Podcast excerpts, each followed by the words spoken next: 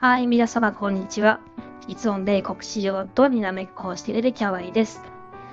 えー、ゆっくりとると喋るキャワイなので速度を調整して聞いてみるといいかもしれません。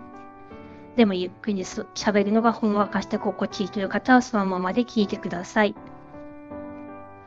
では早速ですが、6月8日木曜 ES プレビュー補足をしてまいりましょう。えー、ラスタックからいきましょうか。えー、ナスタックは昨夜を高値決まりと考えるには一応多当性があります。高値、昨夜の高値更新を持って、高値決まりと考えるには日柄的には妥当性があるということですね。辻褄が入ります。金利も上げてきています。で、昨夜同じ、同じく昨夜炭鉱のカナリアの一つであるハイイールド債 HYG もしっかり目の陰線を出しております。えー、それに、それがあるんですが、ラッセル2000やダウ、調子いいですね。で、えー、昨夜はナスダック100機が、えー、通常のナスダックをアンダーパフォームする状況ですね。確か0.5%ほどの開きがあったと思いますけれども、それを見る限り、まあ、グロース、ハイパーグロースからミッド、スモールへの流れはあるのではないかなと見ております。でもしその流れが続くならば、ダウは金曜まで続伸を考えたいところです。で、へえ、下げ止まったかに見えたビックス、止まらなかったですね。まあ、今後の下げ軸になるかなと思って注視しています。ただし、ナスダックの教室 VXN は昨夜は陽線でした。これを見ても相場の転換の可能性はあります。まあ、金利が高ければミッドスモールで構成されるラッセル2000もきついはずなんですけれども、チャート形状は強い。非常に強いですね。循環物色なのか、流れが来ているのかっていうのは、もう少し見たいところです。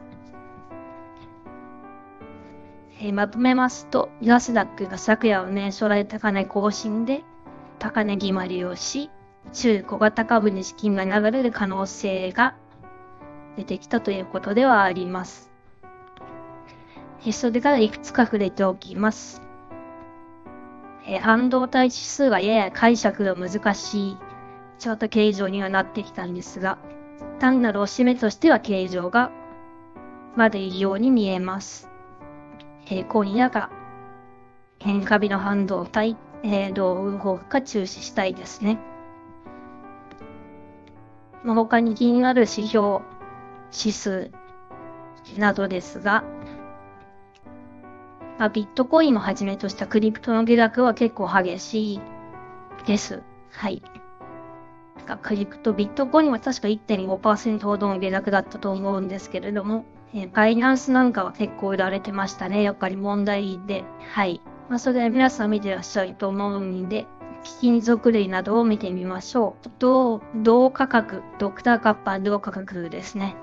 明確な下げ止まり、むしろ上昇を示唆するものであって、悪くないですね。ただし、より投機的な動きをするパラジュームが、今度はダウントレンド、下げ基調になっていて、直ちにマーケットに影響があるかはわからないんですが、懸念事項としてはあります。はい。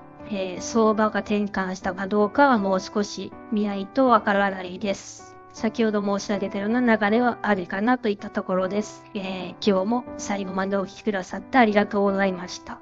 いいねやシェア、コメント励みになります。えー、お返事は必ずお返しいたしますので、ぜひぜひ、どしどしコメントください。リアクションも必ずいたします。はい。それではこの放送を聞いてくださった皆様の投資活動が少しでもハッピーになることを願っております。また次回の放送でお会いしましょう。またね